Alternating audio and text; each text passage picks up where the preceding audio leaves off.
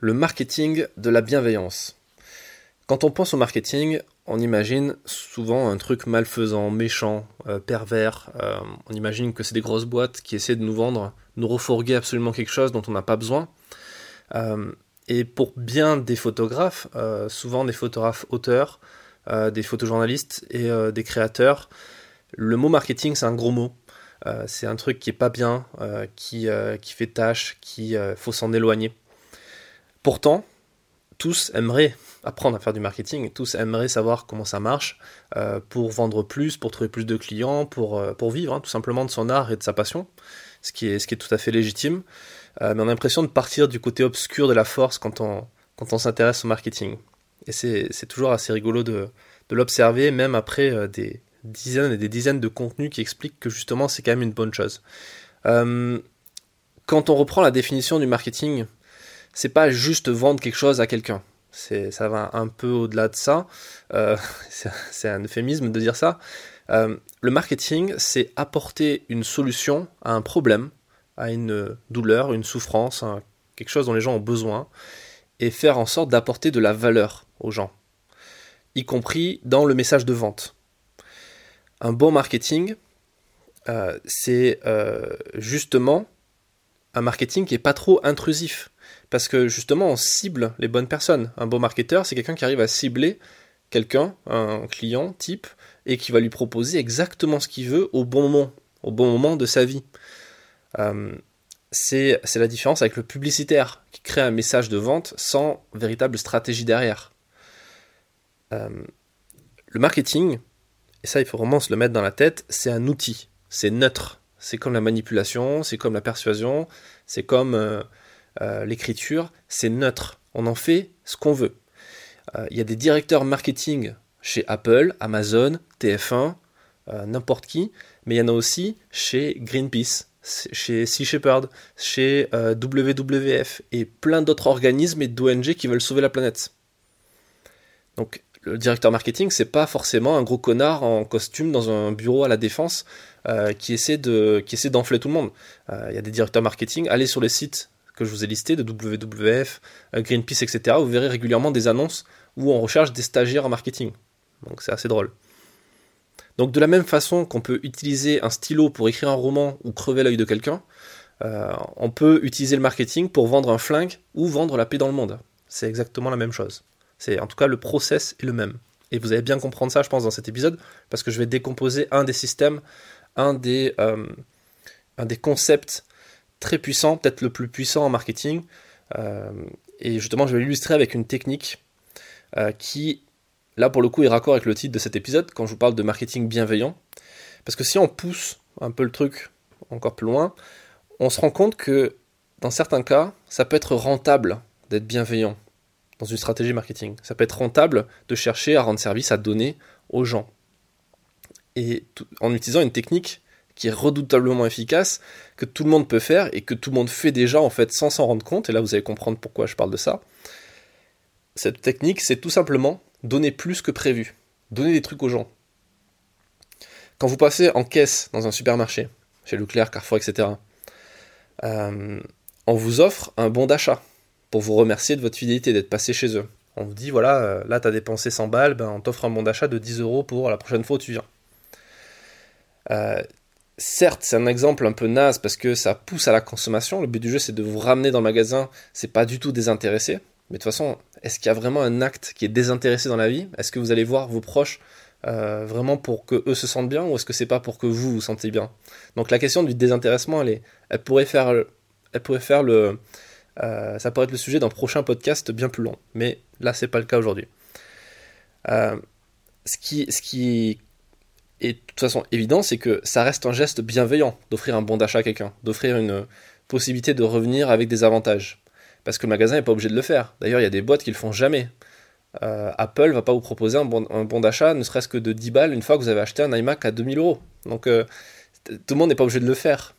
Après, c'est une stratégie. C'est une stratégie commerciale, marketing, etc. Quand vous êtes photographe de mariage, un photographe de mariage euh, signe un contrat avec ses mariés et s'engage à livrer un certain nombre de photos, peut-être un certain nombre de supports, un livre photo, des tirages, etc. Qu'est-ce qui vous empêche de proposer plus? De dire, ok, on avait signé pour 500 photos, En fait, j'en ai 600 en tout. C'est un 100 de plus qui sont super, je vous les offre. C'est cadeau. Euh, c'est pour le même prix. Les mariés en face, ils vont être super contents. Ils sont tellement contents qu'ils vont vous recommander aux autres.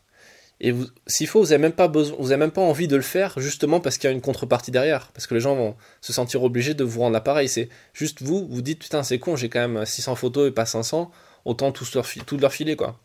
C'est comme les photographes qui continuent à, argumenter 15 ans pour dire, oui, euh, combien je peux facturer les droits de photo, j'ai envie de leur tirer un max de fric à cette boîte et tout. Non, mais à un moment donné, entre les droits d'exploitation de 5 ans ou de 3 ans, file à 5 ans et ou t'emmerdes pas avec les droits forcément sur certaines boîtes, parce qu'en tous les cas, ils vont venir te refaire travailler pour faire des portraits d'entreprise. Donc parfois, c'est bien d'arrêter d'essayer d'être un rapia, euh, d'essayer de, vouloir gratter un maximum de thunes à tout le monde, et euh, au contraire, être plus dans la générosité, parce qu'au final, ça paye. Ça paye. Ça paye beaucoup plus. Euh, ça paye beaucoup plus pour une raison très simple. C'est que derrière, il y a un mécanisme psychologique naturel et extrêmement puissant chez l'humain. Et ça, ça s'appelle le concept de réciprocité. Si vous vous intéressez un peu à la, aux études sur le cerveau, sur la PNL, sur la programmation neurolinguistique, sur ce genre de choses, vous allez très vite arriver sur, des, sur le concept de réciprocité, qui est le concept qu'on utilise au quotidien au final sans le savoir. C'est un mécanisme humain, comme c'est presque animal en fait. C'est plus animal que humain d'ailleurs. Euh, le, concept de réciprocité, c'est un biais cognitif extrêmement puissant qui consiste à vouloir rendre l'appareil à quelqu'un qui nous offre quelque chose. Vous avez tous et toutes fait l'expérience de ça au moins une fois dans votre vie.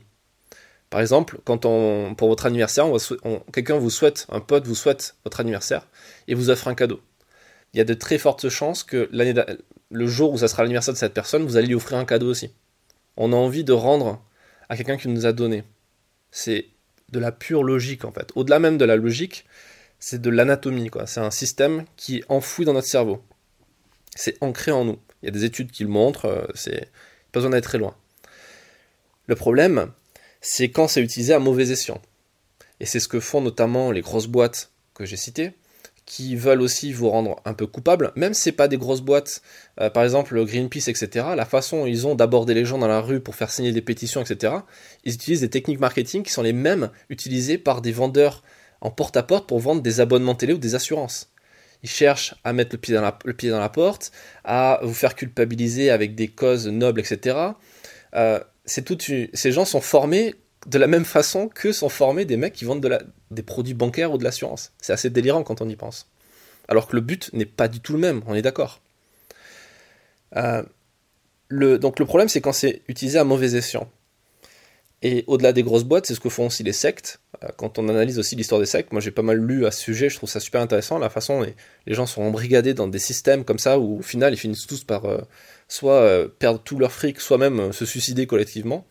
Derrière, c'est des ressorts marketing et psychologiques très puissants, qui sont au final du même acabit que offrir un bon d'achat euh, quand on passe la, caisse chez Leclerc. Au final, le concept est le même, mais pas avec la même utilisation derrière et pas le même, euh, but.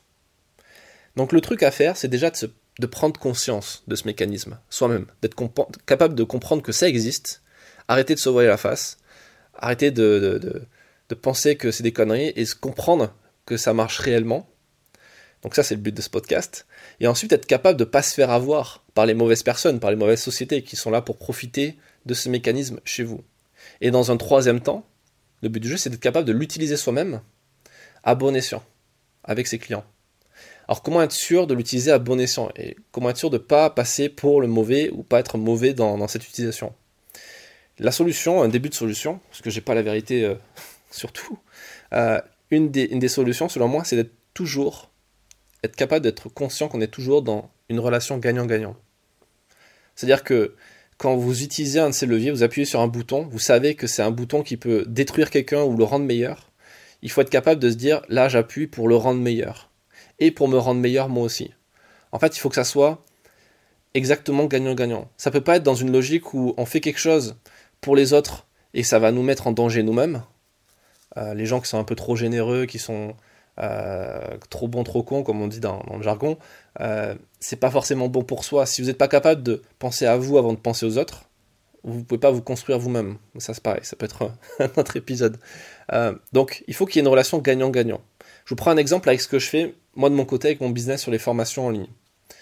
Il ne faut pas que j'utilise le mot business parce que ça fait fuir les gens à chaque fois, j'oublie à chaque fois, mais avec mon activité de formateur, ce que je fais, j'ai rien inventé, j'utilise ce concept-là en tout simplement en augmentant la valeur que je livre à mes clients, à mes élèves. C'est-à-dire que quand je fais une formation, régulièrement, je vais améliorer la formation. Par exemple, si j'ai sorti une formation il y a un an sur, euh, par exemple, euh, là je l'ai fait dernièrement sur une formation qui apprend à des photographes à se lancer dans le métier, à trouver les bonnes questions sur la partie juridique, administrative. On a fait ça avec une avocate euh, pour, pour apprendre à, à trouver des clients, pour apprendre à trouver un business plan, etc. Et ben, ce que j'ai fait là il y a un an, n'est plus complètement à jour aujourd'hui. Donc du coup, je rajoute du contenu pour le mettre à jour et augmenter la valeur perçue. Et ça, je donne ce contenu à disposition à ces élèves sans leur demander de payer à nouveau. Il n'y a pas d'offre par abonnement ou quoi, c'est vraiment, ils ont payé une fois il y a un an, ils se retrouvent à avoir des trucs en plus. C'est un peu comme si vous faisiez les courses, euh, vous passiez chez Leclerc, vous remplissez votre caddie, puis euh, l'année d'après, euh, Leclerc vous renvoyez des courses gratuitement parce que ben, c'est comme ça. Non, ça, ça n'arrive pas en général. Euh, pourquoi je fais ça? Je fais ça pour trois raisons. Au-delà de la, de la logique de réciprocité dont on parlait euh, tout à l'heure. La première, c'est que, comme je, disais, mes formations peuvent devenir obsolètes. Parce que le marché évolue, les gens évoluent, les pratiques évoluent, les tarifs évoluent, etc. Euh, les supports évoluent, donc il faut ajouter du nouveau contenu pour le rendre à jour, pour que la formation elle soit valide en 2019, en 2020, en 2030, etc.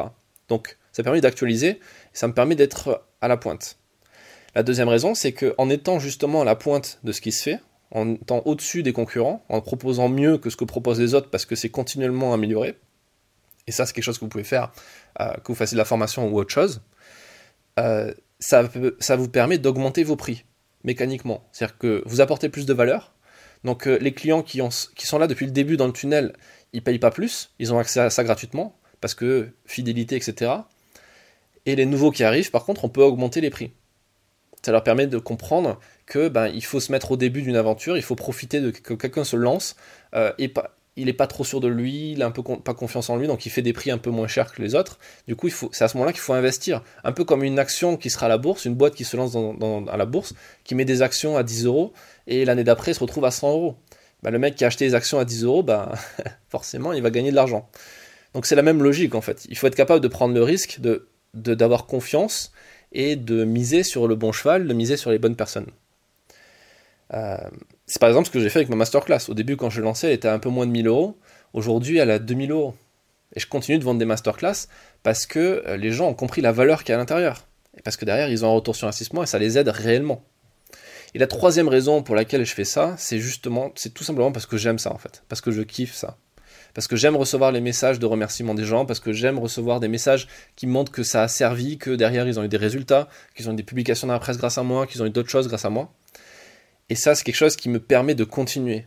Parce que quand vous vous lancez dans l'entrepreneuriat, il y a un truc qui est terrible, c'est que une grosse partie des gens qui vous suivent sont silencieux, mais une petite partie, mais très très visible, ce qu'on appelle les haters, vous critiquent.